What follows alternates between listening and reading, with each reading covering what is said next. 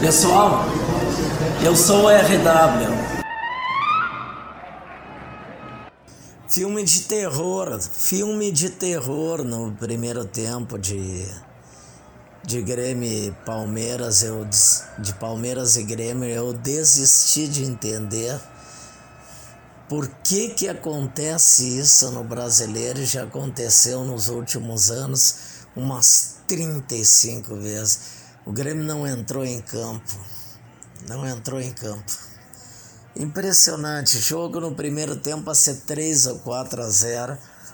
1 a 0 no primeiro tempo, duas bolas na trave. Alice e Tassiana no mesmo time.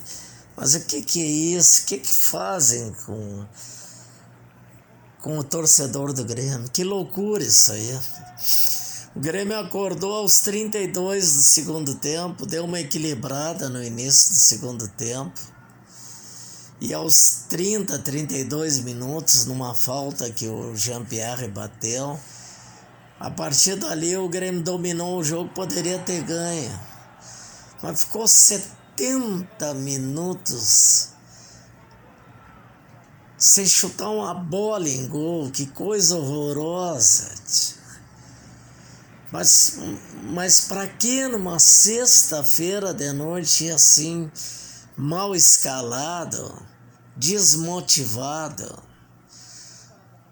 Tô recebendo e-mails agora, Whats, de parte da torcida do, do Grêmio, leitores do blog, irritados com o Grêmio, e parte comemorando 14 empates no brasileiro. 14 empates no brasileiro. São 28 pontos perdidos em 14 empates. Olha, eu. Eu vou dizer o seguinte: eu confesso que é muito duro. Eu nem sei o que dizer.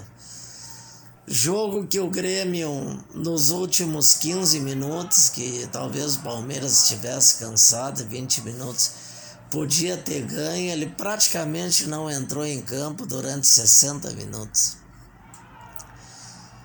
Não vou dormir tranquilo. Acho que o Grêmio tem que melhorar muito.